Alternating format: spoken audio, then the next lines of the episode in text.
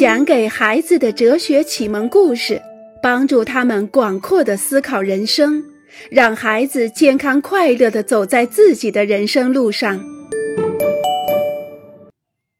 替我决定吧。今年夏天，萨比娜同意去夏令营度假一个星期。去年他已经去过一个夏令营，是他的父母为他挑选的一个十分迷人的地方。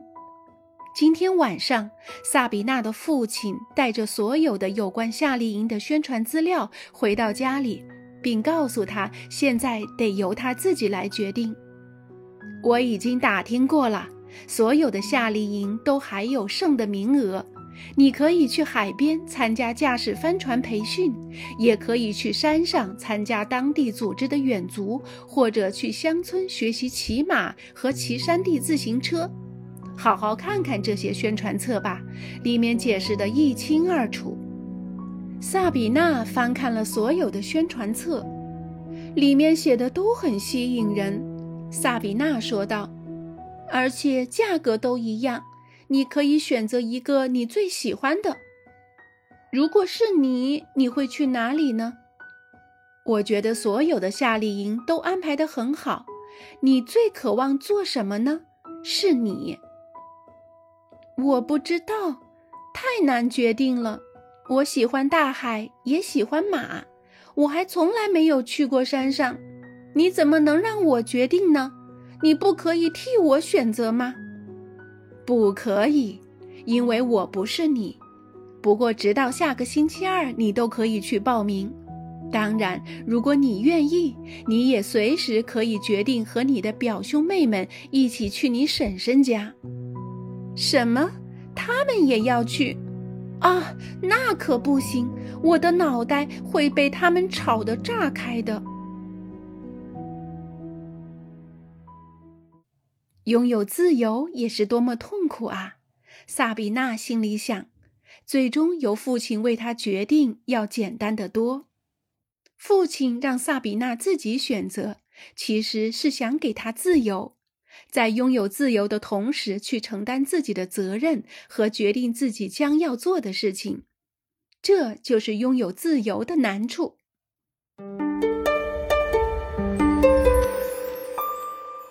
极其可耻。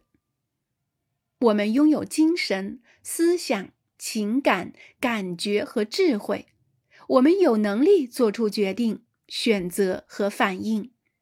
我们每个人都有自己的个性，为了构建这个个性，我们需要拥有最大限度的自由。正是这样的自由里，通过我们所做出的每一个选择，我们造就了我们自己。这就是为什么说限制自由是极其可耻的。限制自由，也就限制了我们之所以称其为自己的人类本性。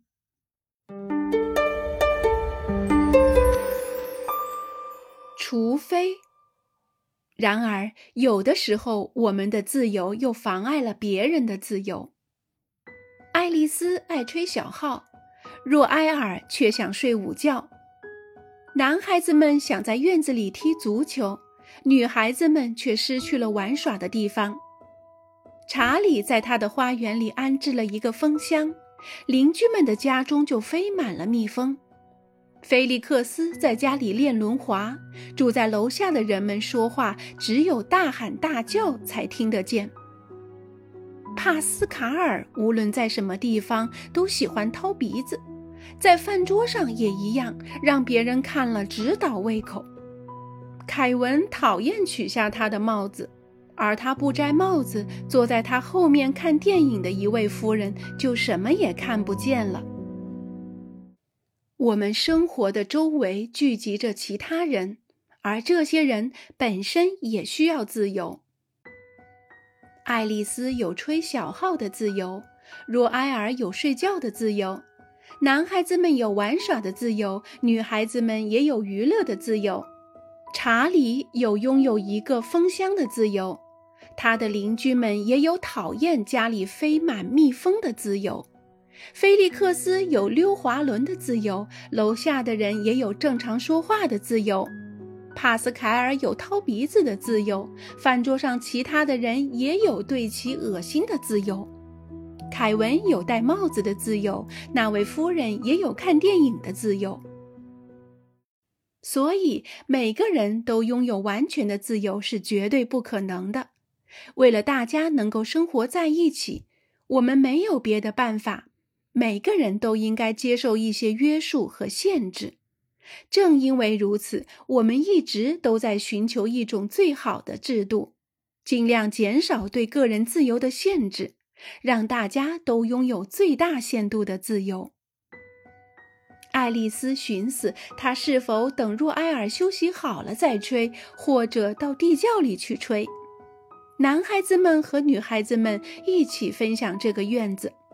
查理把风箱搬到房子的另一头，菲利克斯到马路上去溜轮滑。凯文可以不摘帽子，但要尽量低下头。帕斯卡尔等到独自一人在房间的时候再掏鼻子。限制自由是极其可耻的，除非我们的自由妨碍了别人的自由。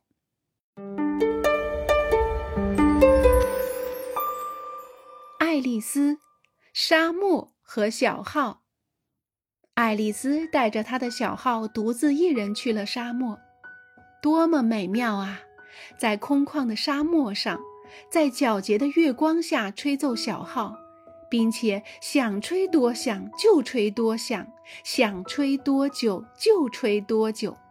爱丽丝走到一个沙丘旁边，安顿了下来。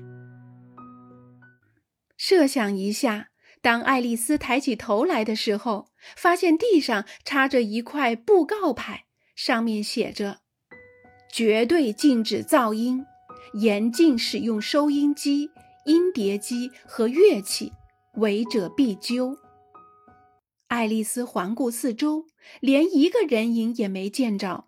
她拿起望远镜四处瞭望，方圆几公里之内看不到一个人。爱丽丝心想，可能是为了保护动物吧，就开始四处寻找。可是除了几个沙灶之外，她什么也没有找到。于是，爱丽丝拿起她的小号，吹奏起了她最心爱的几支曲子。爱丽丝完全是对的，接受减少个人自由的唯一理由，就是为了别人的自由，为了自由。